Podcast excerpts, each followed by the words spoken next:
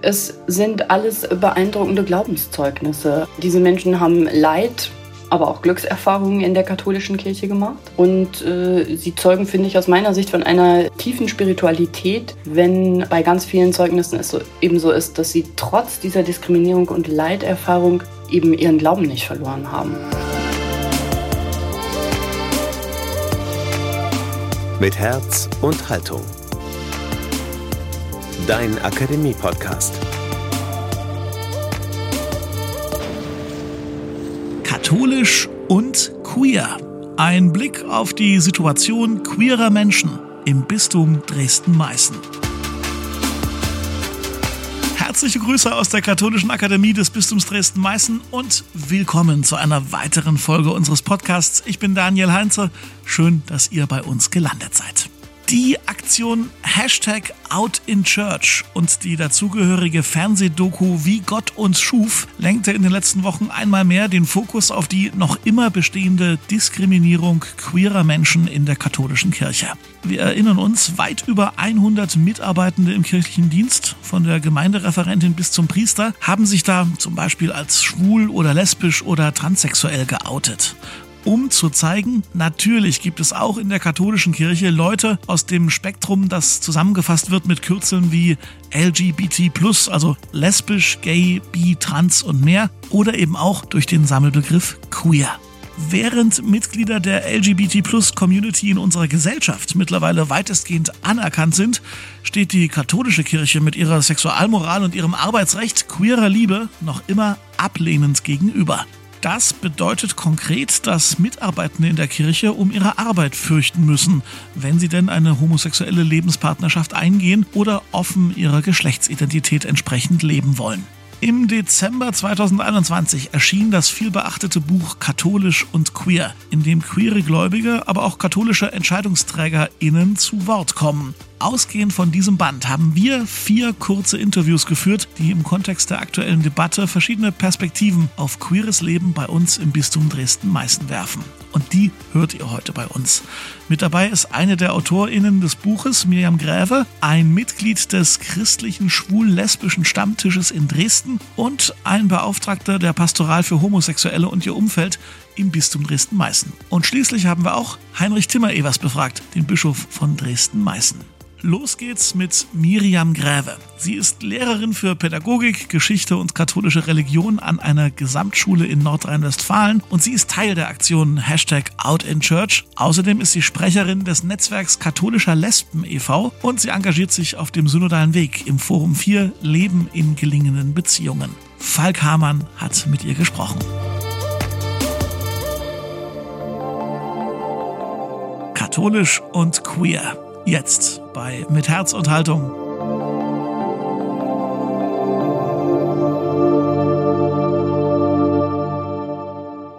Frau Gräfe, der Band Katholisch und Queer, den Sie ja mit herausgegeben haben, versammelt zunächst einmal eine große Zahl von Lebenszeugnissen queerer Menschen in der Kirche, die dann erst so einem zweiten Schritt durch Beiträge von Theologinnen und Theologen und von Vertretern der Kirche ergänzt werden.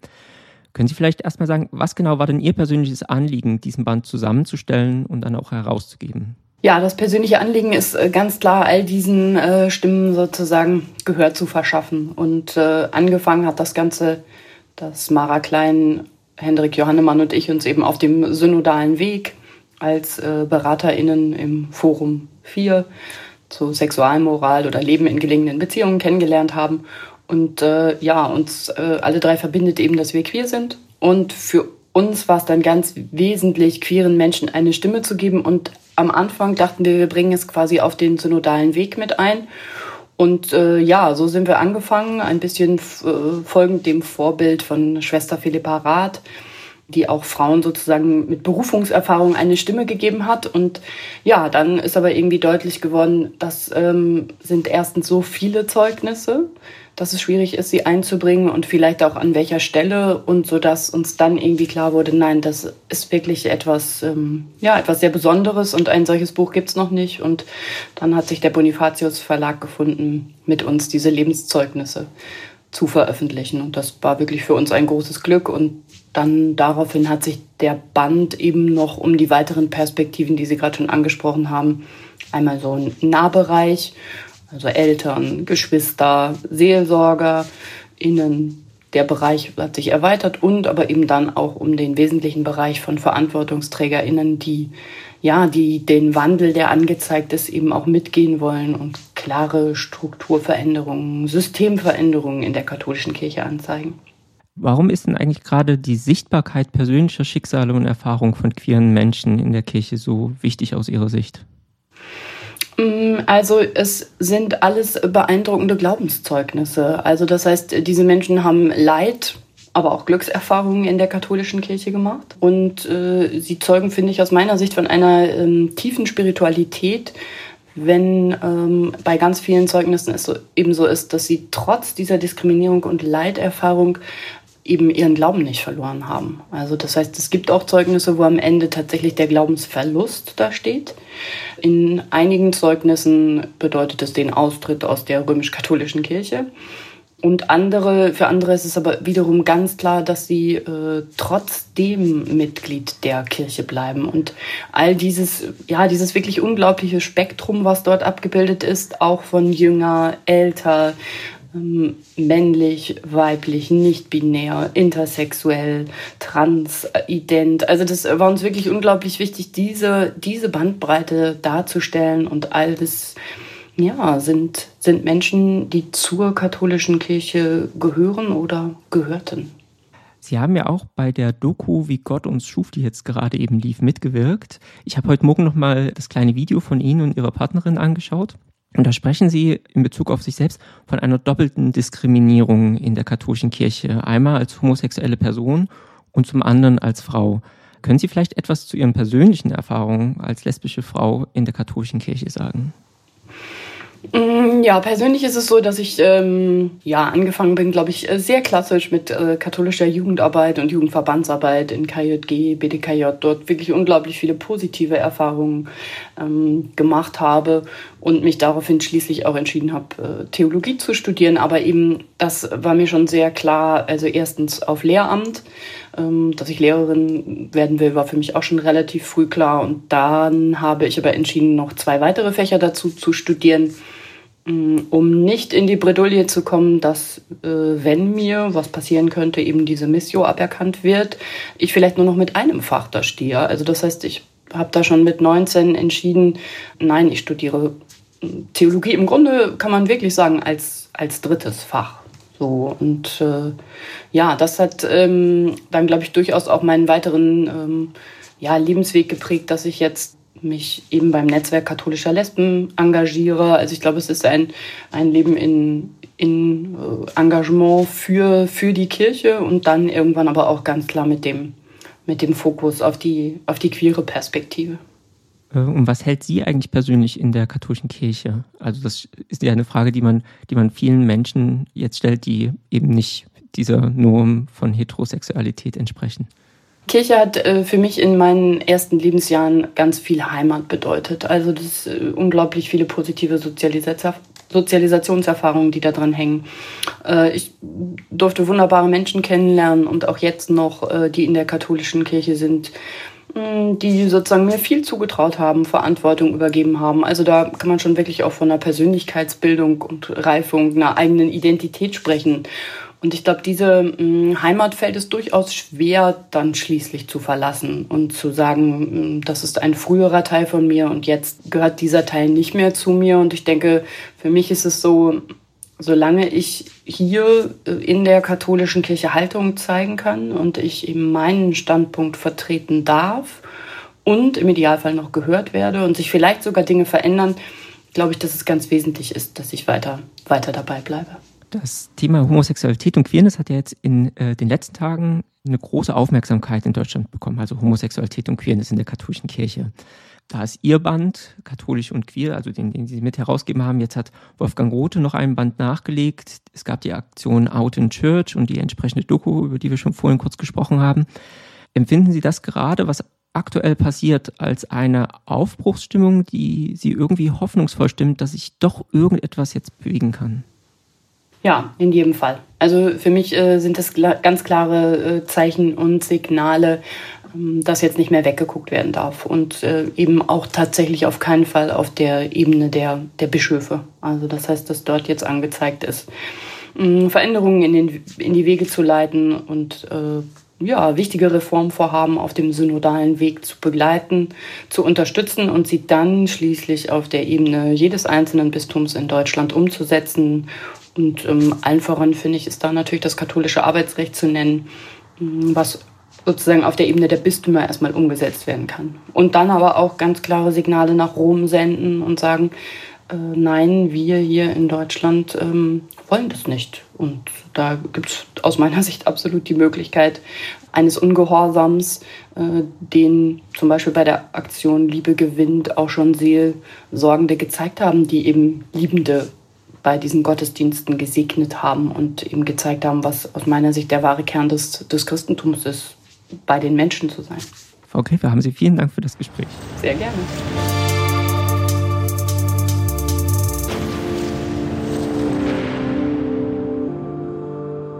Als nächstes lernt ihr Paul Raschka kennen. Er ist verantwortlich für die Medienauftritte des christlichen schwul-lesbischen Stammtisches in Dresden unter dem Träger der ökumenischen Arbeitsgruppe Homosexuelle und Kirche e.V. Und ihr werdet es gleich sehr deutlich mitbekommen. Herr Raschka hat vier Wellensittiche zu Hause und die hatten beim Interview auch so ihren Redebedarf. Wir hoffen, das lenkt euch nicht zu dolle vom Inhalt ab in den kommenden sechs Minuten. Hier ist Paul Raschka für euch, befragt von Akademie FSJlerin Emily Siegel.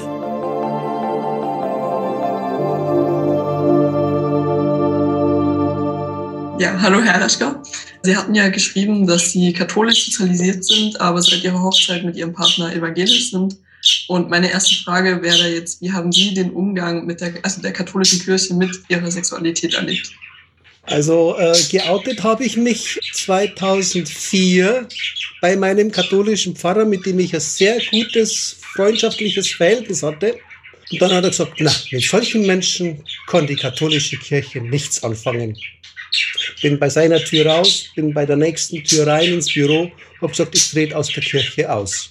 Das war so eine Art Trotzreaktion. Äh, ich habe es äh, ein Jahr später dann fast schon ein bisschen bereut, weil mir gingen dann diese, diese Gottesdienste einfach ab und Weihnachten war dann auch so, weil er hat gesagt, wenn er mich in der Kirche sieht, kommt er zu mir und befördert mich dann raus. Also er war sehr überkonservativ, möchte ich fast sagen. Und habe dann also am Rande mitgekriegt, dass eben viele Menschen oder einige Menschen, die in der Umgebung gewohnt haben, äh, in, in Franken war das, sich auch nicht mehr in die Kirche getraut haben, weil sie eben äh, andere Sexualität erlebt haben und gelebt haben. Und sage ich, vor was habt ihr Angst? Dann war im Kindergarten eine Frau, die lebte lesbisch, hat das aber verheimlicht dann habe ich gesagt, du bist eigentlich arm dran, weil du konntest dich nie öffnen, du konntest nie irgendwie frei von der Leber von deiner Frau reden. Ja, sagt sie, das ist richtig. Und das war 2004. Und jetzt haben wir 2022 und das, äh, ich hoffe, dass sich noch einiges ändert. Sie hatten Ihnen auch geschrieben, dass Sie dann zur evangelischen Kirche konvertiert sind. War das dann direkt nach dem Austritt aus der katholischen Kirche oder erst später? Das war erst später, das war 2011, äh, als ich dann nach Dresden gekommen bin. Da habe ich dann eben mich mit meinem Mann unterhalten und der ist evangelisch-lutherisch äh, und der hat gesagt, er kennt da ganz eine nette Pfarrerin, die führt ein Gespräch mit mir und dann konnte ich mir überlegen, wieder in die Kirche einzutreten und zwar halt dann in die evangelische. Und habe die evangelische Kirche dann auch etwas liberaler erlebt.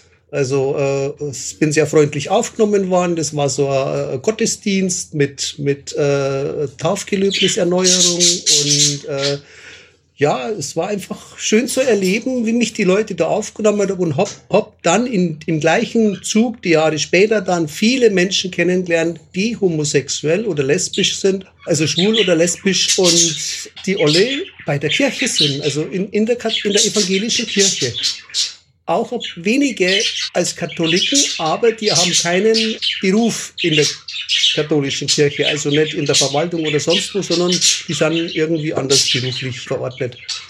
Kann man schon sagen, dass die evangelische Kirche auch in ihren Strukturen queere Menschen offener aufnimmt und besser akzeptiert? Ja, ich denke auch besser akzeptiert. Ich bin ja dann auch zu dem Verein dazugegangen, Homosexuelle und Kirche. und das sind ungefähr zwei Drittel evangelisch. Und äh, der Umgang ist auch ganz anders und auch die Gottesdienste gestalten sich ganz anders, sind einfach offener, gehen auf dich zu, begrüßen dich, umarmen dich, geht jetzt leider nicht, aber es ist einfach der Umgang untereinander ganz anders. Und ja, es ist ein schönes, ein schönes Gefühl, so angenommen zu werden. Sie sind ja außerdem auch der Medienvertreter des christlichen schwul-lesbischen Stammtisches hier in Dresden. Und wie erleben Sie da die Zusammenarbeit auch mit dem Bistum Dresden-Meißen und äh, auch der Landeskirche? Der Umgang äh, mit dem evangelischen, mit der Landeskirche hat sich, seit wir einen neuen Bischof haben, einen sehr jungen Bischof wieder gebessert und der tut auch was für, für uns homosexuelle Menschen. Er setzt sich ein, er spricht mit uns, er hinterfragt und versucht eben da wieder alle Menschen unter einen Hut zu bringen. Und der katholische Bischof, der Timmer Evers, der war ganz überrascht, als wir vor, ich glaube, drei oder vier Jahren ist es her, waren wir bei ihm eingeladen das, also was heißt wir, sondern der christliche Stammtisch, da waren sieben Personen da, die hatten alle so eine Lebensgeschichte, die hat er sich angehört und er war dann noch ganz entrüstet, entsetzt und hat auch seine Lebensgeschichte erzählt. Wir waren dann auch sehr davon eingenommen, dass er eben von sich aus so erzählt hat. Und seitdem muss bei ihm irgendwas passiert sein. Äh, er ist offen für uns. Er hat uns sogar in der, in der, in der Zeitung eben verteidigt. Und ja, äh, er ist einer der wenigen Vertreter in der katholischen Kirche, der zu uns steht, der zu uns hält und der uns auch schon in einem Gottesdienst besucht hat. Und wo wir gerade schon von Gottesdiensten sprechen, es gibt ja die Queer-Gottesdienste jeden Monat.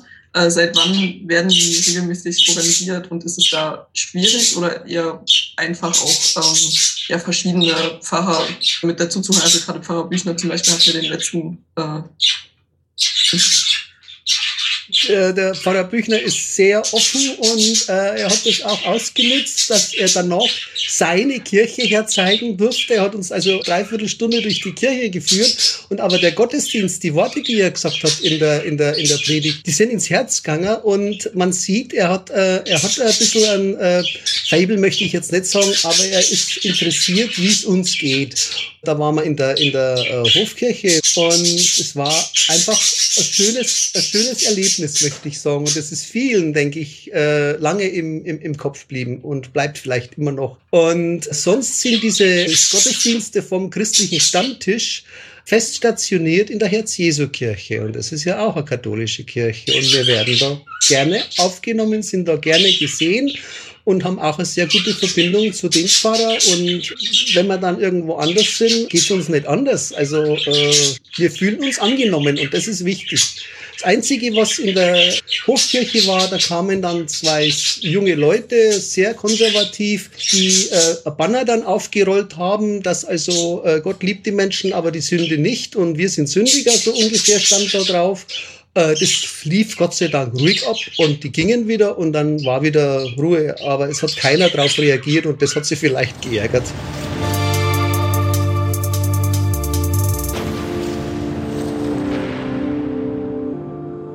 Soweit das Gespräch mit Paul Raschka. Jetzt ist Pfarrer Christoph Behrens dran. Er ist katholischer Krankenhausseelsorger in Dresden und gemeinsam mit Gemeindereferentin Carola Ganz Beauftragter der Pastoral für Homosexuelle und ihr Umfeld im Bistum Dresden-Meißen.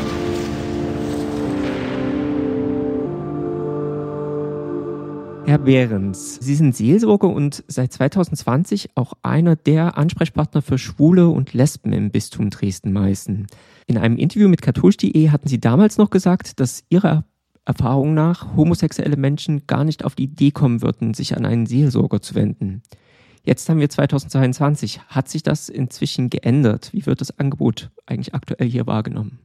Es hat sich ein wenig geändert, aber ich denke, wir sind ein ganz kleines Bistum und deshalb ist auch dieses Thema äh, kein so breites, wie man sich das vielleicht vorstellt oder wie es gerade jetzt durch die Medien ein bisschen suggeriert wird.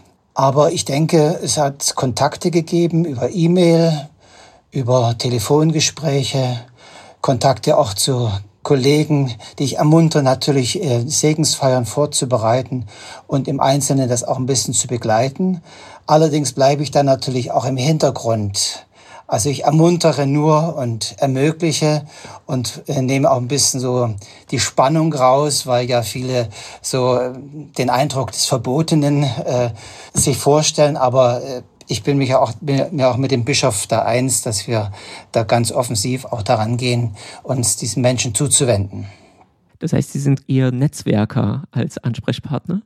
Ja, also so kann ich mir das vorstellen, aber es ist natürlich noch ein sehr dünnes Netzwerk. Haben Sie eigentlich persönlich ein bestimmtes Kernanliegen, mit dem Sie die Rolle als Ansprechpartner für Homosexuelle übernommen haben? Ja, mein Kernanliegen ist im Grunde genommen nicht, dass wir hier in separaten menschlichen Dimensionen denken, sondern ähm, dass wir versuchen, alle als Menschen Familie zu betrachten und nicht einzuteilen in verschiedene Kategorien. Und deshalb ähm, bin ich jetzt auch nicht so ähm, mit dem Ziel behaftet, dass ich mich so um eine bestimmte Gruppe kümmere. Ich bin ja auch noch Krankenhausseelsorge, da habe ich noch eine ganz andere äh, Zielgruppen, sondern eher zu sehen, dass man die Menschen verschiedener Couleur sozusagen integriert in die Gemeinde zum Beispiel, also nicht in, in irgendeinem Schwulenclub oder ein Stammtisch, die es natürlich gibt und äh, die wir auch fördern und wo wir auch äh, Kontakte haben. Aber dass es vor Dingen geht, zusammenzuleben und äh, das ist für mich das Wichtigste an der Geschichte. Also Gemeinde ist für mich ein großes, großes Thema, weil wir da äh, echte Defizite haben, was so die Akzeptanz betrifft. Aber das liegt nicht an den Gemeindegliedern, sondern an, an der Katechese, die eben Jahrhunderte oder Jahrzehnte sozusagen in eine völlig andere Richtung gegangen ist. Und dann wieder ähm, dort etwas aufzubrechen, das braucht sehr viel Behutsamkeit. Deshalb bin ich der Bischof sicher auch nicht so sehr dafür, so spektakuläre Dinge zu machen, in der Öffentlichkeit Aktionen zu betreiben, sondern im Stillen auch die Gemeinden wieder sozusagen auf diesen anderen Weg zu bringen, der offen ist, der andere annimmt, akzeptiert und mitleben lässt in allen Funktionen, ohne dass man da unterscheiden muss, ob heterosexuell oder homosexuell oder wie auch immer das ist eigentlich für mich so ein bisschen Traum und äh, deshalb werden wir, ist aus dem Bistum eigentlich auch nichts Besonderes bekannt, wie das sonst gemacht wird äh, in anderen, auf, auf der Bundesebene vielleicht. Wenn Sie dann äh, wirklich auch mal seelsorgerliche Gespräche führen, die katholische Kirche steht ja als Institution offiziell dem Thema Homosexualität ziemlich deutlich ablehnend gegenüber. Das hatten Sie ja mit der Katechese jetzt kurz schon erwähnt. Das fängt beim Katechismus an und hört hier in Deutschland eigentlich dann äh, beim kirchlichen Arbeitsrecht ganz konkret auf. Wie sehr belastet eigentlich diese offizielle Position der Kirche ihre Arbeit dann mit Schwulen und Lesben? Oder spielt das Thema in den konkreten Gesprächen mit den Personen dann gar keine so große Rolle? In Einzelgesprächen spielt das schon eine Rolle und äh, verursacht auch ungeheure Angst, dass es eben doch nicht vorwärts geht und dass wir sozusagen wieder auf halbem Wege stehen bleiben. Aber ich versuche natürlich dann auch diejenigen ein bisschen zu beschwichtigen und äh, zu erklären, auch theologisch zu erklären, dass sich der Katechismus auch immer wieder eine Ausdrucksform der jeweiligen Zeit ist und in die jeweilige Zeit neu geschrieben werden muss. Und vielleicht sind wir auch so eine, so eine Umbruchsituation. Das heißt, das ist nicht, ähm, das Glaubensbekenntnis wird sich damit nicht verändern. Und äh, wenn man diese Angst nehmen kann, dass wir immer noch katholisch sind und dass wir auch immer noch dasselbe glauben wie vorher und dass sich bestimmte Dinge eben auch ändern können, weil unsere Sicht auf die Welt, unsere Erkenntnis durch die Wissenschaft und ja auch durch die Spiritualität sich weiterentwickelt hat. Ja, Herr Behrens, vielen Dank für das Gespräch.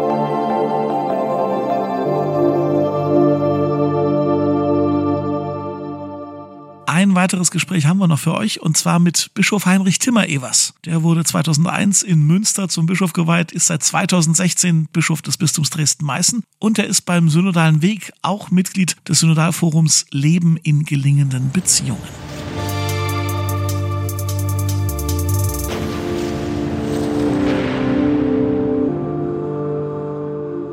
Herr Bischof, in Ihrem Beitrag für den Band Katholisch und Queer berichten Sie von zwei Begegnungen mit dem christlichen schwul-lesbischen Stammtisch in Dresden, die Sie und Ihr Denken verändert haben.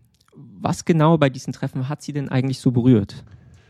Ja, berührend fand ich einfach ähm, erstmal die, die, ja, die Lebenszeugnisse dieser Personen, wenn, wenn ich mit an einem Tisch sitze und jetzt Personen mit einem unterschiedlichen Background einfach ihren, ja, ihren, ihre Fragen, ihr Suchen, ihr Ringen beschreiben.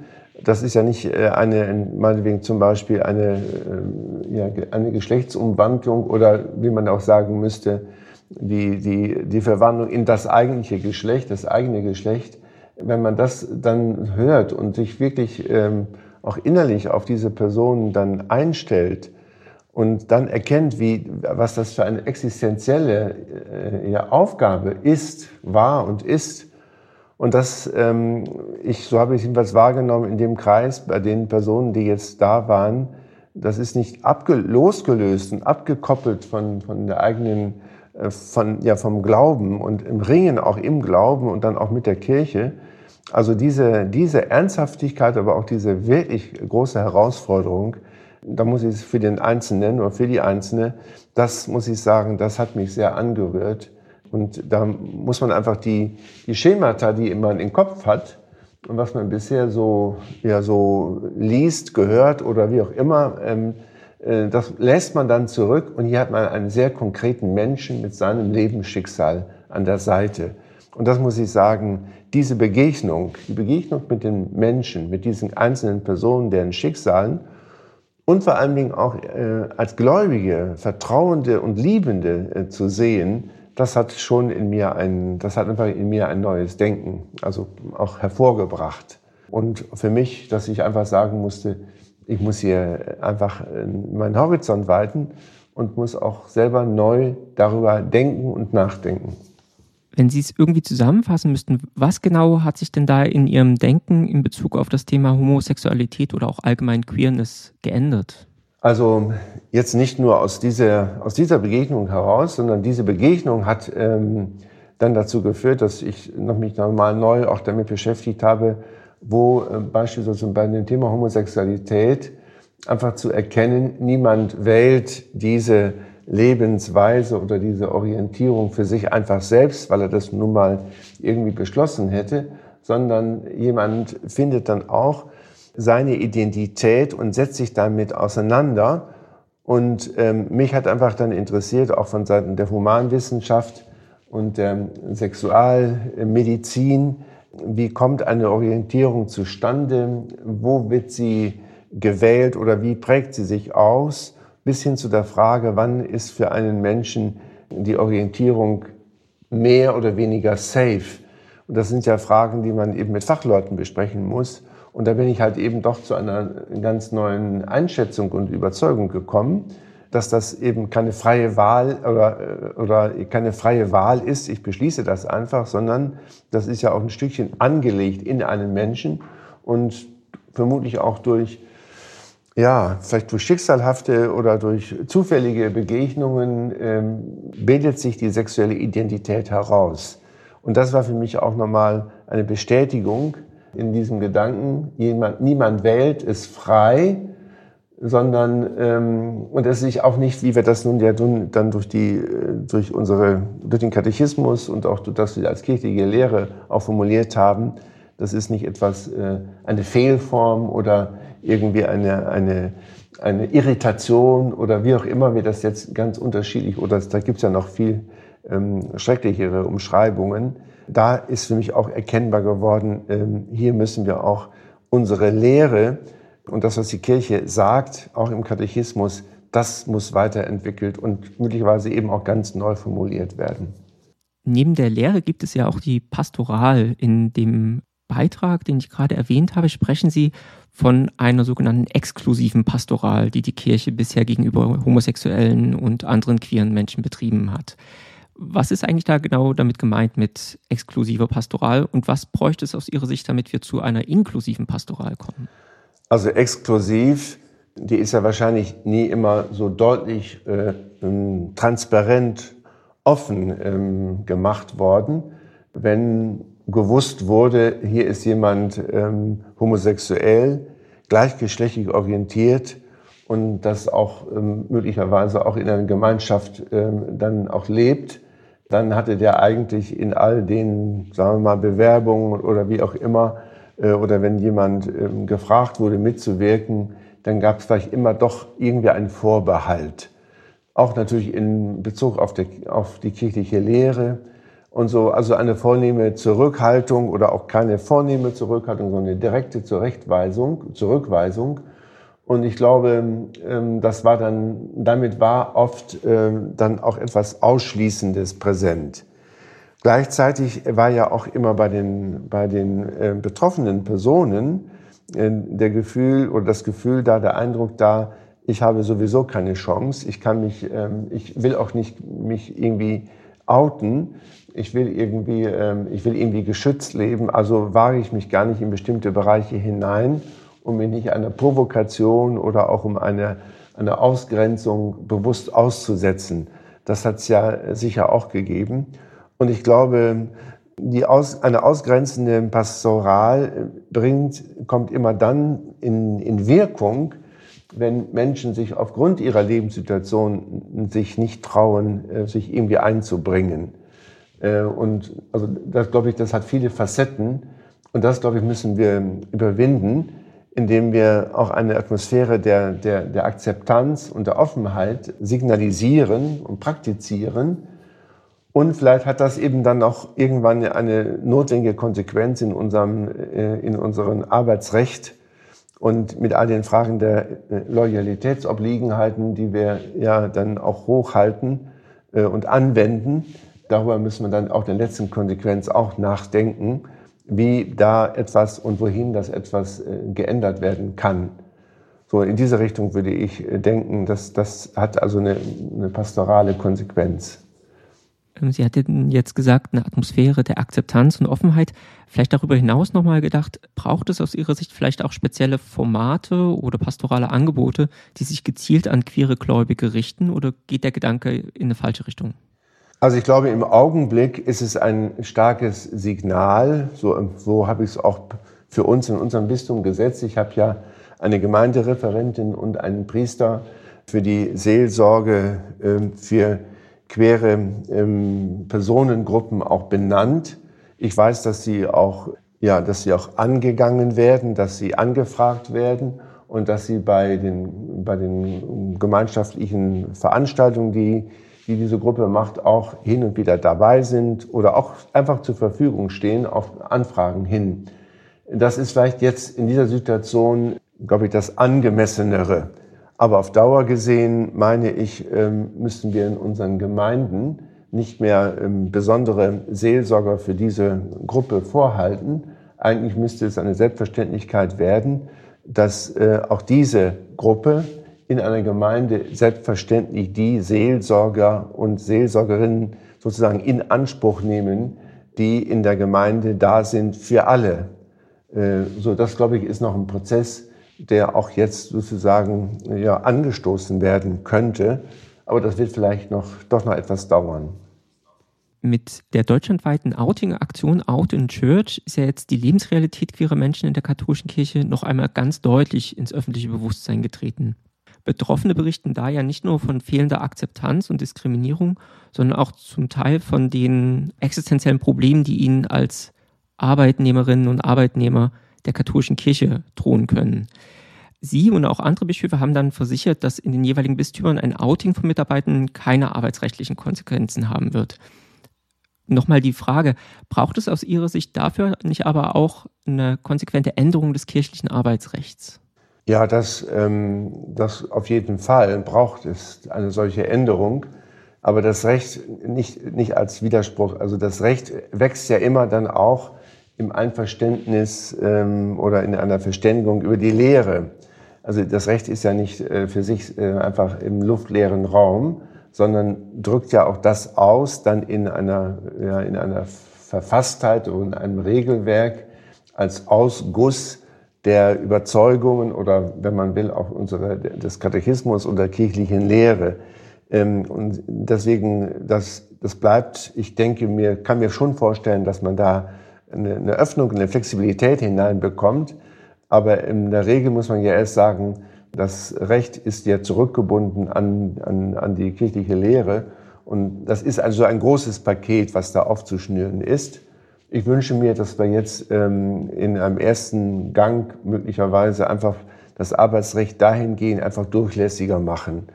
Und ein bisschen, dass man zu einer Einzelfallentscheidung käme, wie auch immer. Das wäre der erste Schritt, weil ich vermute, dass wir die kirchliche Lehre nicht so einfach in einem Hauruck-Verfahren, äh, das ist eine weltkirchliche äh, Fragestellung, also so verändern können.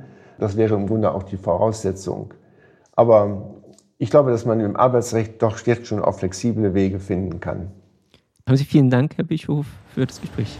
Bitteschön.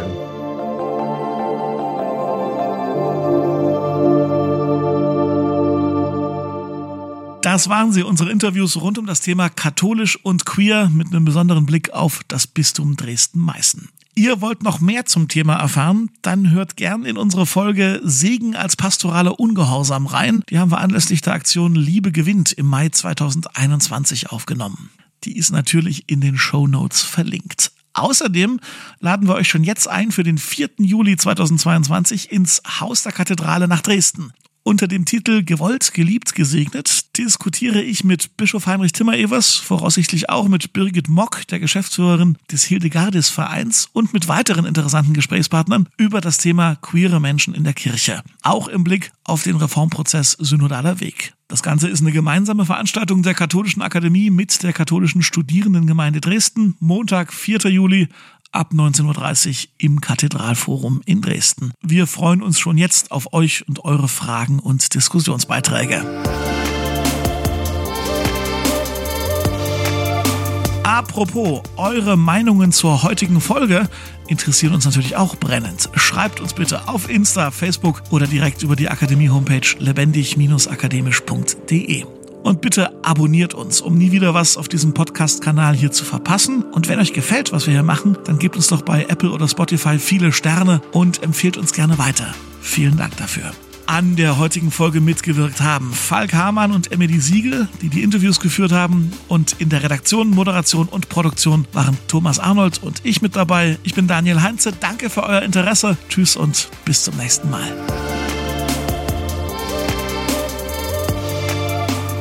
Mit Herz und Haltung. Dein Akademie-Podcast.